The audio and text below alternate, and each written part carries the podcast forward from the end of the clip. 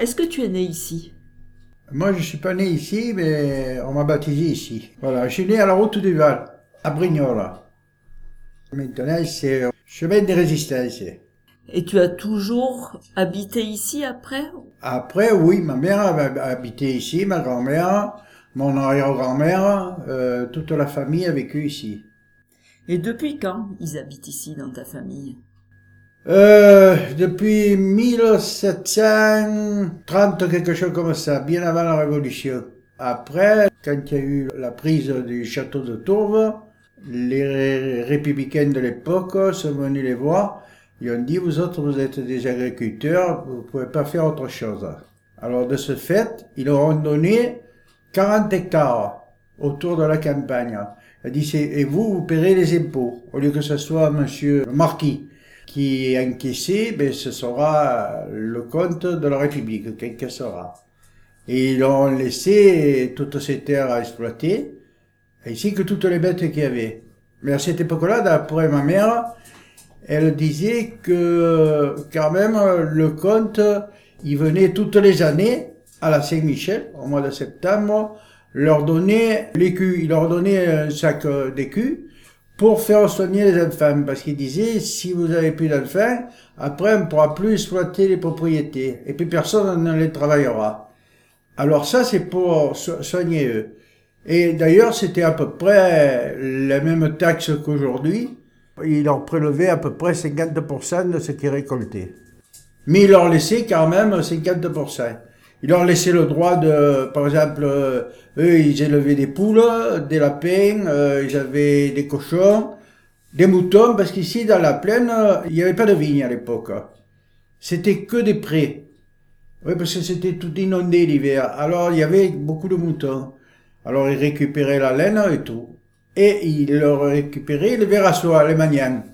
En haut, j'ai la magnanerie, qui fait à peu près 80 mètres carrés. Et là, on faisait les magnanes. Alors, ces magnanes, ils les élevaient le- au mois de mai, lorsque euh, les mûriers étaient en effervescence, quoi, qu'il y avait les feuilles. Parce qu'ils mangeaient que les feuilles de, de mûrier, c'est les magnanes.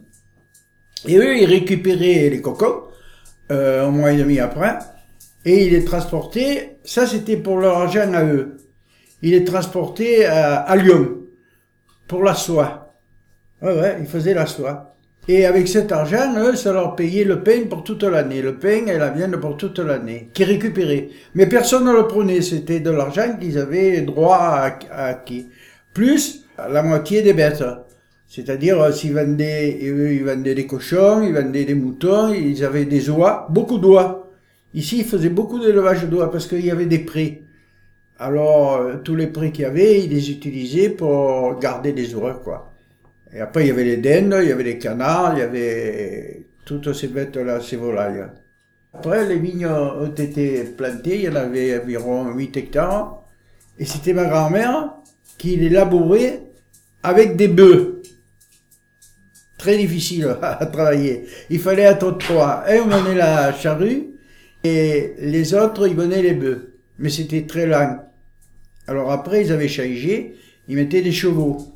Quatre chevaux, ici, il y avait quatre chevaux. Il y avait un trotteur qu'ils appelaient pour aller à Brignoles, avec euh, la voiture, la petite euh, voiture qu'il y avait là. Et oui, pour aller au marché.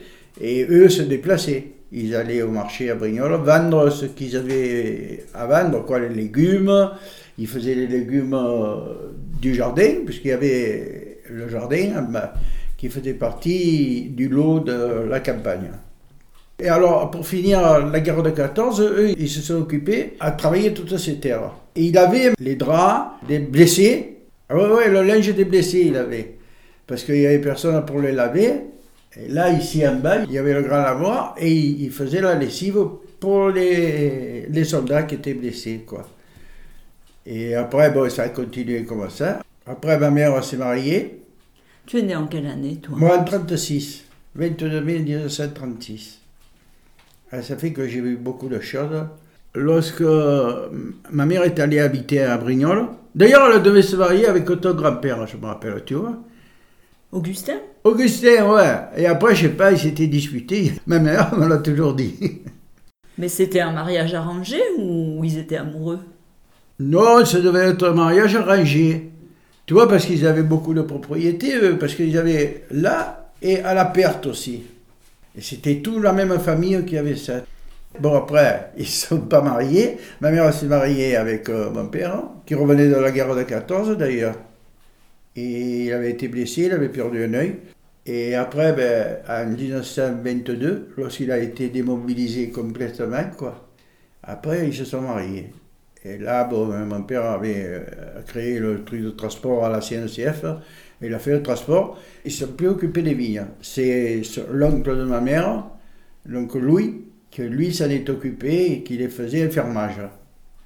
Jusqu'en 1960. Mais alors, en fermage pour qui?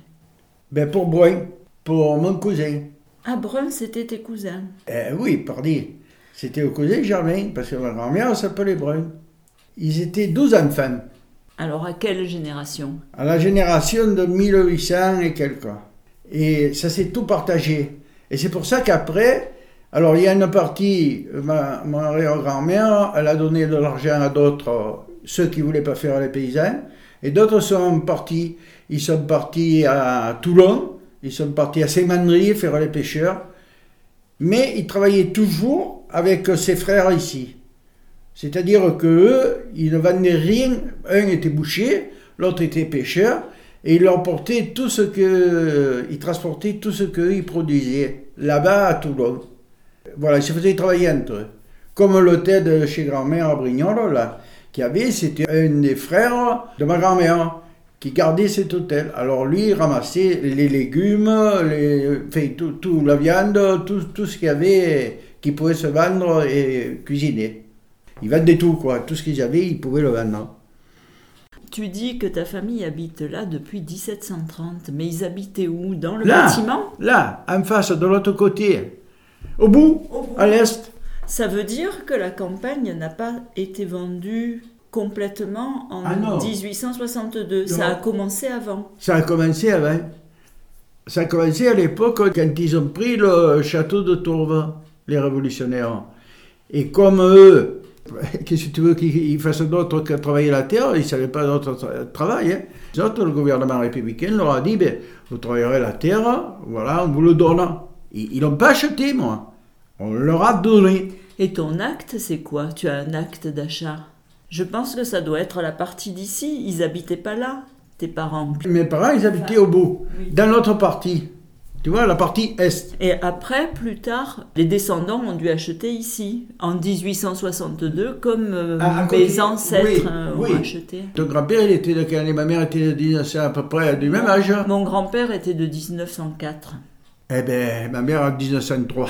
Je veux dire qu'ils étaient du même âge. Mais c'est pas lui qui a acheté. C'est son grand-père ou son arrière-grand-père. Je Ouais. crois que c'est son grand-père. Euh, C'était en Mais ils a- 1862 avec euh, Claire Desgrometti. Comment ça se fait que ça s'appelle la charité ici? À l'époque, euh, le marquis de Vaubel, il venait et il portait aussi, il donnait au mois de novembre, alors, il venait et il portait de l'argent pour, il disait à ma grand-mère, lorsqu'il y a des, des malheureux qui sont dehors pour les abriter, il faut les abriter. Et tu les abriteras dans la grange avec le fouet. Et tu leur donneras à manger, pour pas qu'ils volent. Alors ça, c'était de l'argent qu'ils avaient pour les... C'est pour ça qu'on appelait la charité. Et oui, ils faisaient la charité. Alors ils ramassaient tous euh, les gens, les trimards qu'on appelait, et les gens qui n'avaient pas de travail, rien, et ils, ils gardaient ici euh, une certaine partie de l'hiver. Tu vois? Et après, souvent, ils les faisaient travailler aussi. Après, après tu sais qu'il y avait toujours du travail à la campagne. hein. Il faut ramasser le bois, couper le bois, il faut, après, il y a les plantations de printemps, il y a, beaucoup de choses occupées hein, dans la campagne. On ne s'arrête jamais. Et il y avait les loups. C'est pour ça qu'on appelle Loubière ici. Là, à l'entrée du chemin, là, qui a marqué Loubière là-bas, comme il n'y avait aucune euh, habitation là-dedans, ils venaient là autour. À l'époque, il y avait beaucoup de loups. Il ne laissait pas les moutons dehors, tu vois. Il les gardait, il les rentrait. Tu as connu les moutons, toi? Euh, J'ai connu le mouton de Coulon, de M. Coulon, euh, quelques tiens, laitiers, Et après, ceux de chez nous, non. Non, parce que non, là, ils avaient plus que des chevaux. Après, il est venu la mécanisation. Alors, on a acheté les tracteurs. D'ailleurs, ton père, euh, je me souviens qu'il avait les premiers tracteurs, le Ferguson. là.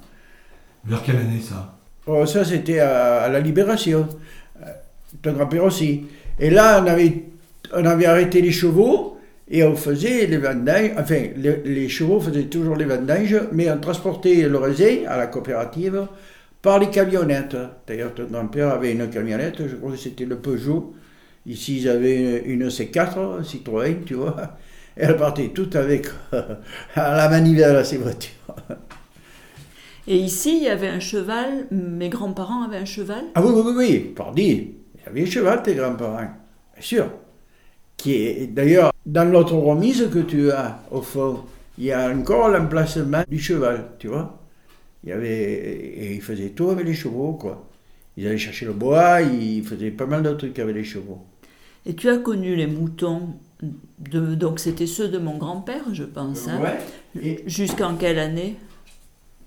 Oh, aux années, pendant la guerre, tu vois, 40, 41, un truc comme ça, tu vois. Parce qu'après, alors, les, les Italiens sont arrivés, ceux de Mussolini, quoi. Ils nous avaient envoyé les gens d'Italie, les camisonnettes qu'on appelait, pour apprendre ici aux gens à travailler. Euh, voilà. Et ils leur prenaient, ils leur prenaient pas mal de trucs. Ils leur prenaient 50% ou 80% de ce qu'ils avaient besoin. Même en tout. Ouais, euh, bon. Il fallait cacher les choses parce que sinon, ils récupéraient tout. Après, alors, il y a eu la libération, quoi. Et là, à ce moment-là, il y a eu la mécanisation de l'agriculture.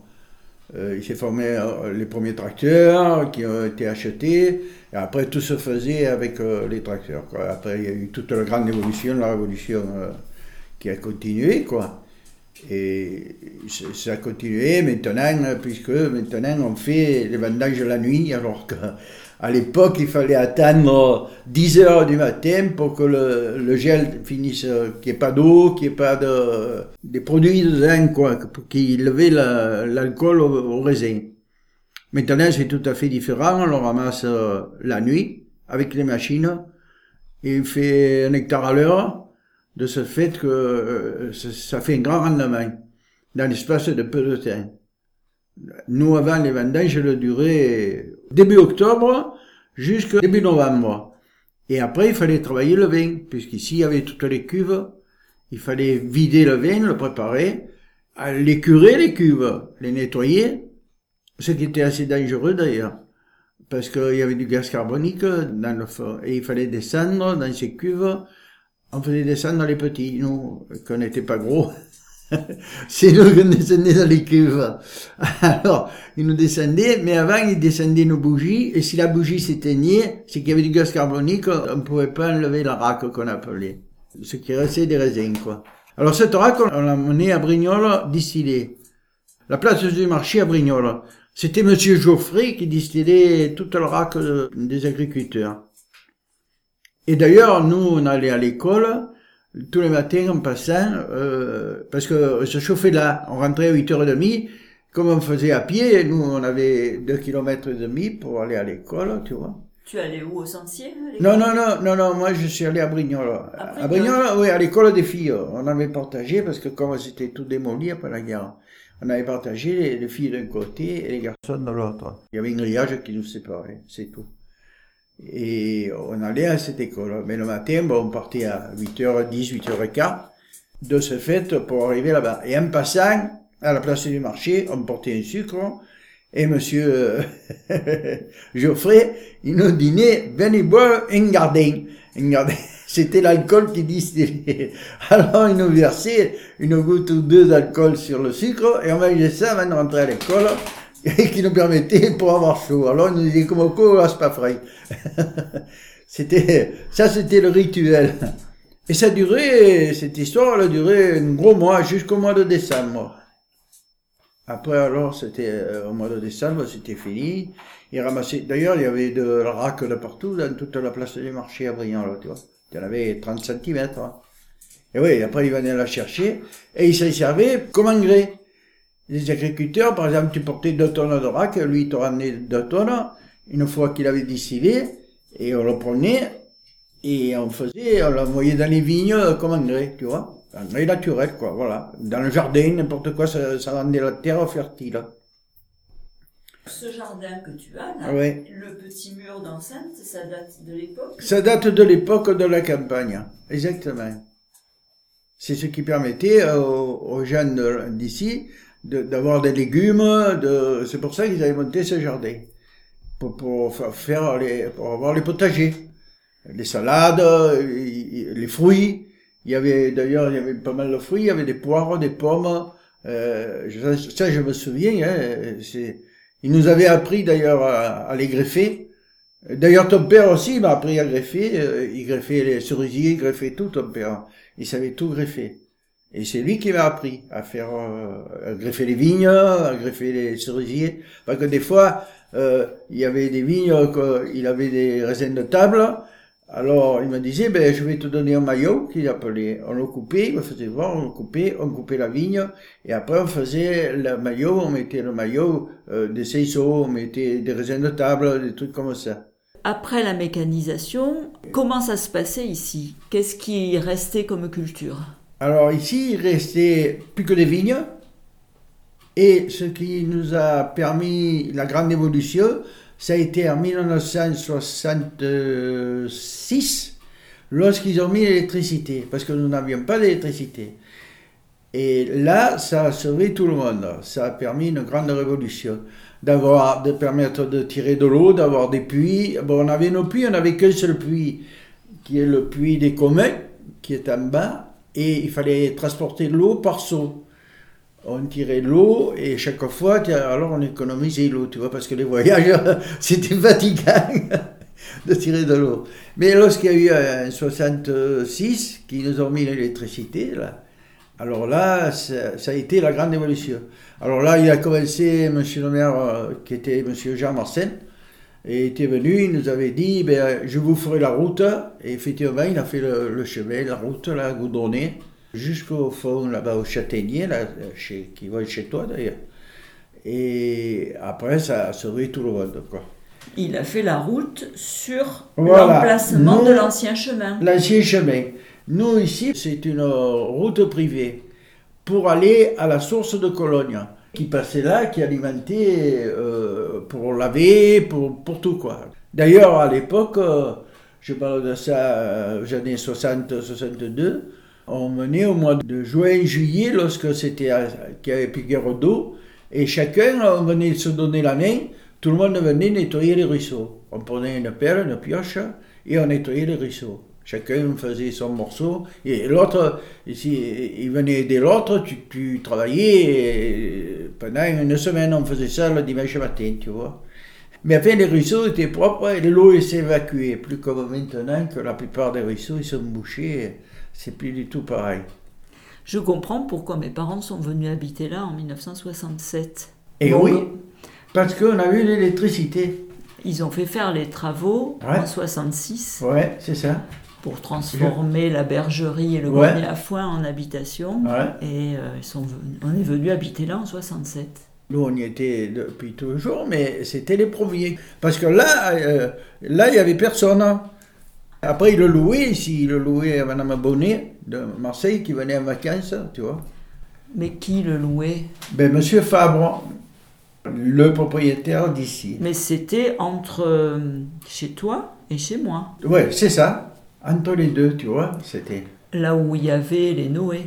Là où il y avait les Noé, exact, tu vois, c'était toute la même campagne. Après, M. Laurent a acheté, a acheté la moitié.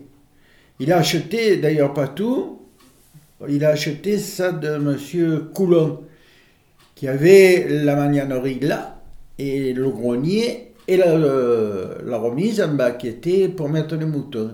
Sa bergerie. Donc finalement, dans l'histoire euh, de cette euh, bâtisse, il y avait plusieurs endroits où il y avait des bergeries. Ouais, Il y avait mes grands-parents, Ouais. enfin mes ancêtres. Coulon. Coulon, c'est tout. Il y avait Coulon, il y avait nous, euh, mes grands-parents, et après, voilà, il y avait quand même trois troupeaux. Plus euh, les oies, les canards, enfin toute la volaille, tu vois, les dindes. Donc vous, à l'époque, vous appeliez Brun ou Roux Non, ma mère s'appelait Brun. Elle s'était mariée avec Roux. Donc ceux qui avaient commencé à habiter ici dans ta famille s'appelaient Brun. Ouais. Ouais, ouais. Et, euh, Maurice et Francis Brun sont, C'était mes cousins. sont tes cousins. Ouais. Donc vous, en 1730, vous habitiez au bout. Au bout.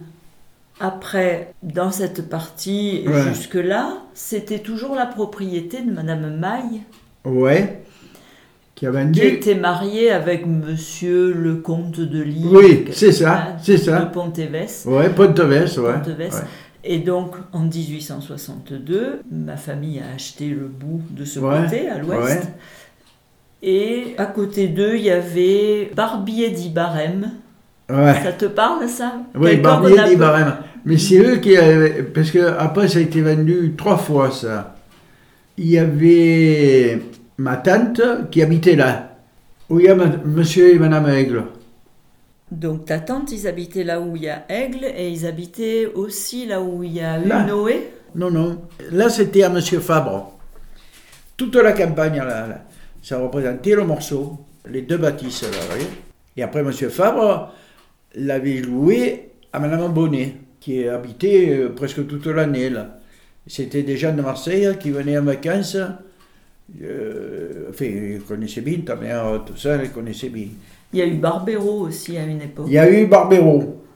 Moi, j'ai connu les Barbero, mais Oui. moi, je suis née en 60. Je sais qu'il y avait Madame Barbero et, Madame peut- Barbero et peut-être son fils, et sa fille. sa fille, qui habitait presque contre nous, pas tout à fait, Oui. mais Là, ils habitaient là, ici. cette ouais. maison. Oui, oui, c'est sa maison, et qui communiquait avec eux, parce que après Madame Fabre l'a coupé en deux, et elle a vendu une partie à l'or, parce que c'est l'or, il a acheté à Coulon, je peux même te dire le prix qu'il a payé, 8500 francs. Les deux, le grenier et le haut. Parce qu'il y avait juste deux, deux fenêtres. Ça communiquait, ça sortait pas de l'autre côté. C'était dans le noir, tu vois. Comme la maison de Tournière qui a acheté Hospitalier. Le devant, côté est, tu avais le jour, Tournière côté est et côté sud. Côté ouest, tu n'avais pas de jour. Je me souviens à l'époque, euh, quand j'étais petite, là, Mm. On jouait juste à côté de chez Ouais. moi, donc chez Tournière. C'était vraiment une ruine. Ah, c'était tout, tout en ruine, tu avais parfaitement raison. Il y avait juste la toiture et encore, c'était tout tombé. Ça, je me souviens. Moi aussi, je me rappelle, on allait jouer là. C'était tout cassé. D'ailleurs, il y avait à côté de chez toi, il y avait le fameux cochonnier. Là où Hospitalier, il a fait la terrasse, ben ça, c'était le cochonnier. Il y avait, je sais pas, une vingtaine de cochons là-dedans. Et eux, ils habitaient juste au-dessus à l'époque. Jusqu'à quand il y avait une vingtaine de cochons? Oh, pendant la guerre, après la guerre, alors, euh, ils l'ont plus fait, tu vois. On n'arrive pas à s'imaginer, mais comment vous vous éclairiez la nuit? Avec la lampe à pétrole. la lampe à pétrole, la lampe à carbure et les bougies. Jusqu'en 1966, c'est énorme. Ouais, c'est énorme. Et après, alors, on a éclairé avec la bouteille de gaz. Là, ça a éclairé un peu mieux. Et oui, on, on oublie toujours qu'il y a l'électricité. Nous, à Brignoles, on était habitués à l'électricité. Ici, euh, chercher chaque fois le bouton électrique. Et Vous habitiez là toute l'année ou- Non, nous, on venait le samedi et le dimanche. On venait travailler, un peu ranger, ben, ça nous changeait un peu de Brignoles, quoi. Mais ta tante habitait là toute l'année? À elle, oui, ils habitaient là toute l'année. Ils habitaient là jusqu'à ce qu'ils meurent, quoi. Mon oncle est mort, à- il avait 98 ans, l'oncle Louis. Et il est mort là, à la campagne, quoi. Il est né là, il est mort là. Et comme métier, tu as fait quoi après? Après, moi, je suis rentré à l'hôpital en sortant de l'armée. Après, ils m'ont fait passer des, des examens pour être euh, aide-soignant. Et après, j'ai fait l'ambulancier. C'est vrai qu'on a eu beaucoup de malheur. Quoi. La- Moi, j'ai vécu des temps euh, où on ramassait, euh, là, sur la route de la 7, là, de Brignoles pour aller à Tourves, on faisait un mort par jour. Ah oui ah oui, oui, oui, aux années après 64, 66, 66, une mort par jour d'accident. Ils allaient trop vite. Ils allaient trop vite. hein. Tu sais pas qu'on a eu ramassé jusqu'à 17 types dans la nuit du jour de l'an, on pu savoir où les mettre. Oh, oh, 17 blessés. oh. Mais il est grave, hein Toute la nuit. Mais dans les années 60, le nombre de morts, de tués sur la route, c'était trois fois plus qu'aujourd'hui. Exact. Par contre, à Tours, il devait être ralenti. Un peu. Attends, ils étaient ralentis. Ah Oui, parce qu'on passait dans Tours.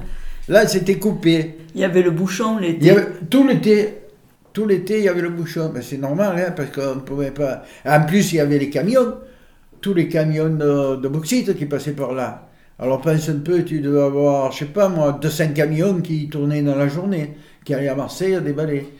Et c'était énorme. Euh, La pagaille qu'il y avait à Tourbe. Ah, et même à Brignoles, parce que euh, après ils ont fait la déviation. Et alors, ben, ça nous a sauvés, ça nous a récupéré beaucoup de choses. Je voudrais bien que tu nous expliques la spécificité de cette bâtisse où il y a ce qu'on appelle un patek. Euh, le Patek a été conçu à l'époque napoléonienne, c'est-à-dire à la Révolution. Parce qu'avant, c'était qu'un seul propriétaire, bon, c'était le marquis qui l'avait, c'est tout. À l'époque napoléonienne, ils ont créé ce Patek. Alors ils ont dit, bon, puisqu'il y a des gens qui habitent et qui ne sont pas tous les mêmes propriétaires, on va créer des aires. Parce qu'il fallait battre le blé, l'orge, l'avoine, et ils ont gardé toute cette surface, je ne me rappelle plus, je crois qu'il y a 6 ou 7 mm, un truc comme ça. En gros, c'est ça. Et il y avait quatre aires ici. Une devant M. Hospitalier, une là devant M. Fabre, une autre qui était devant nous, chez nous, et l'autre, la dernière, qui était en dessous, où il y a le cabanon de Maurice. Là, on mettait le bois, c'était pour le bois. Alors tout le monde récoltait son bois, on venait le, le stocker là. Et alors dans ce Patek, c'est très strict, ça sert pour tout le monde, c'est exact, mais on ne peut pas, par exemple, te l'approprier. Tu peux pas planter des arbres, ni planter des cabanons, euh, c'est pour l'agriculture, c'est tout. Et tu t'en sers à l'époque demandée. Alors, bon, à l'époque de juillet, on battait des foins, on battait le blé. Et là, moi, je me souviens encore euh, avoir tourné avec le cheval, là, sur la- avec les meules. Et on tournait, on mettait une quille dessous, et on tournait avec le cheval, on écrasait. Après, et oui, après, avec la fourche en bois, on levait la paille, et après, on balayait, on récupérait le blé, et on le passait à la ventarelle, lorsqu'il y avait du mistral. Qui était en dessous chez toi, la ventarelle, d'ailleurs. Elle est, morte là-bas,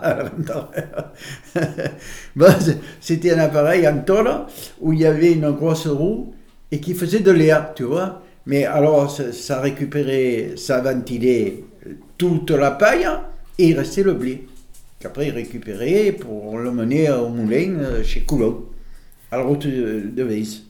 Donc finalement, c'est- un espace autour de la Ouais. maison où chaque endroit a une fonction et où tout le monde partage cet endroit. C'est un droit. Mais tu ne peux pas t'en approprier. Disons que le Patek a un peu perdu de son intérêt avec la disparition des travaux agricoles. Oui, c'est exact. Mais ça existe toujours. Mais euh, alors moi je pense que c'est le Patek, c'est quand même euh, quelque chose qu'il faut garder parce que c'est dans la région et c'est la seule région de France où, ça existe le Patek. Ailleurs ça n'existe pas. C'est pour ça d'ailleurs que les notaires ne trouvent rien. Ça existe en Corse, je crois. En Corse, oui, et ici. Mais c'est les deux régions en France où tu ne trouveras aucun Patek. Et dans la région, tous les Pateks ont été détruits à cause des gens qu'après ils ont voulu. Chacun en a tiré un morceau et ça a tout détruit. C'est le seul patrimoine qui nous reste sur la Provence, comment ils travaillaient et comment ils étaient. Après, si on détruit ça, il n'y aura plus rien. C'est fini. Alors moi, j'estime qu'il faut le garder tel que c'est. Bon, c'est vrai qu'on n'en a pas trop d'utilité, on ne va pas. Mais quand même, ça rend service. Tu vois que les gosses, ils viennent, ils s'amusent. Parce qu'avant 1967, où ils viennent habiter, Oui. c'était quand même utilisé comme ferme. Ah oui. Ah oui, oui, oui, bien sûr. Oui, oui, puisque euh, euh, il y avait encore de ces chats, on ramassait les foins, par exemple, qui étaient mouillés, on les mettait là. Sont toutes calendriers avec des pierres. Tout des pierres rondes et en rond comme ça, c'était joli. Ça a disparu, quoi. Mon grand-père et ma grand-mère, avant que mes parents viennent habiter, ils venaient faire quoi là? Faire les vignes, s'occuper des vignes, tailler, il y avait beaucoup de travail à faire, tu vois. Dans les vignes, tu as le travail toute l'année. Il faut tailler, après ramasser les sarments, après il faut déchausser, chausser, après il faut sulfater, souffrer. Toute l'année, tu as du travail. Dans l'acte d'achat de 1862, il donne des noms aux endroits. Donc Ouais. il y a le ferrage du jardin, Hum c'est ton jardin. Là, ouais. Il y a la carrère. La carrière, ouais. Alors ça c'est où? La carrière, ça devait être en dessous, là. Là où il y a le puits, tout ça. Et euh, il parle aussi d'un canal d'arrosage. Ouais. On dirait sur le plan de l'époque, sur le cadastre napoléonien, on dirait qu'il fait le tour du jardin. Exact. Il passait dedans? Non, non, non, dehors. Il passait dehors, tout autour. C'est les Romains qui l'ont construit. Il y a encore le pont romain au fond, là-bas. Enfin, il mauvais état, même. il existe. Disons que l'eau passe toujours là. Tu vois, l'eau de Cologne, elle passe là. L'arrosage se fait par là. Et le canal d'arrosage, il était dallé 25-25 non? Ah oui, oui, oui, là-bas, ouais. Là-bas, chez les Romains, 25, 25, tout en pierre. Ah ouais, il y a le mur qui passe dessus le, le gros canal. Parce que l'autre canal qui est en dessous, là, il vient de Bourganel. Des eaux de Bourganel. Et c'est tout le long, et qui suit de la voie Aureliano, il vient. La voie qui part de, de Nanzépé, Saint-Maximin, et qui passe là, et qui va jusqu'à Rias. Là, elle existe toujours. Il y a le pont, il y a tout. C'est la voie Aureliana, ça. Qui traverse toute la propriété de Bourganel, là-bas. Parce que c'était dallé au fond, Ouais. en avait une, deux sur les côtés, comme ça. Exact. Exact. Mais euh, on la voit encore. hein. Et il y avait des pierres d'ailleurs comme ça, là tout le long, euh, je m'en souviens. Il y avait des pierres qui étaient dallées au fond, qui étaient coupées et, exprès canalisées. C'est pour ça que c'était beaucoup plus facile de nettoyer. Parce qu'au fond, on avait les pierres, on, levait la terre, tout ce qui gênait, quoi. Et après, toutes les années, on la nettoyait, c'était propre. L'eau était propre. La Vintenaise s'est enterrée. Les gars, ils sont venus, ils ont démoli les, les ruisseaux. Enfin, c'est- les pierres. Et ils ont levé les pierres, hein, et oui, et ça fait que tout, tout a été changé. quoi. L'environnement a été changé, carrément. Alors ils disent aussi dans l'acte qu'il y a un canal souterrain. C'est exact, il y a un canal souterrain pour arroser, quoi, voilà. Il y avait d'ailleurs les restants qu'on appelait, où tu barrais l'eau pour l'envoyer de l'autre côté. Voilà. Et il y avait tout un règlement sur l'eau. Oui, j'ai vu. C'est qu'ils- très... Ils avaient droit à 16 heures d'arrosage parce qu'en plus Oui. de la bâtisse, ils avaient acheté à côté de chez toi, là-bas, Ouais. à la parcelle 688, Ouais, ouais. un bout de la parcelle 688. Et ils avaient droit à 16 heures d'arrosage par semaine. Par semaine, exact. De je sais plus quel jour. Ah oui, oui, oui, il y avait des jours et tu ne On pouvais pas prendre le jour de l'autre, tu vois. Ça, l'eau, c'était sacré. Mon père, il Puis, faisait les melons là-bas, faut- donc il devait bien arroser de Les temps en meilleurs melons de Brignoles, il faisait tout le père. Je me souviens. Il en faisait beaucoup Oh, avec Il a- il en faisait pour tout le monde. Il faisait des melons jaunes, des canaris, là. Oh, des chocs, il devait faire 2-3 kilos. Il passait, il me disait Oh, Michel, si tu veux des melons, va t'en chercher. hein. C'est trop lourd à porter. Oui, il en faisait une demi-hectare de melons, pas un peu. C'était pour donner, hein. C'était pas pour, pour ni vendre ni rien. Ah ben il en mangeait matin, midi et soir aussi. Hein. Il en mangeait matin, midi et soir. C'était le fruit d'ailleurs avant les raisins, tu vois ça. Moi j'en avais des crampes d'estomac. Ah, force sûr. manger du mais- melon les mais, euh, ils, ils étaient bons ces melons. Je vais te dire, on n'en trouve plus des melons comme ça. Il avait les graines qu'il gardait, lui, d'une année sur l'autre, tu vois. Et on n'en trouve plus, c'est fini. Il faut dire que quand ils étaient pas bons, ils les jetaient. hein. Ah, il le jetait, ouais, on les donnait aux du poules. On les donnait aux poules. Donc il y avait le euh, lavoir qui faisait partie aussi du Patek. Qui faisait partie du pâté. Un lavoir qui devait faire de taille. 3 mètres de long, taillé dans la pierre, et sur 80 de profondeur. Avec les tuyaux en pierre, taillés dans la pierre et tout. Et ce puits, les Alors. gens s'en servaient. Ah oui, oui, oui, bien sûr. Il est à quelle profondeur? Il est à peu près, où il est profond, il est à peu près à 12 mètres. Il est tout en pierre, il est bien fait ce puits. hein. Ouais. C'est avec ton père qu'on a bouché parce qu'on a dit les gosses, ils venaient autour. Il n'y avait plus rien qui empêchait de tomber dedans, tu vois, pour les bêtes, tout ça. Et on a mis une dalle de façon que ça le bouche et que ça- personne, qu'il n'y ait pas d'accident, quoi. Il a été utilisé jusqu'à quelle époque? Longtemps. Parce que nous, quand on est venu ici, quand on n'avait pas d'eau, on allait à ce puits chercher. Il y avait le seau d'ailleurs en permanence avec la chaîne. Et on tirait de l'eau. Parce que toi, tu es sourcier. Oui, je suis sorcier, ouais. Je peux même trouver l'eau euh, sur. Tu me donnes euh, un plan euh, de terrain et je te d'ici je te trouve l'eau à Marseille. Ouais, mais ouais, mais je peux même te faire la, la chose. Tu as un terrain à Grenoble? Non, mais si tu as un terrain, seulement il faut que tu me donnes les quatre points cardinaux hein, où le soleil se lève et où il se couche. Sinon, je ne peux pas le trouver. D'accord. Il faut que je mette euh, la direction du, du plan au soleil levant et au soleil couchant. Sinon, je ne peux pas le trouver.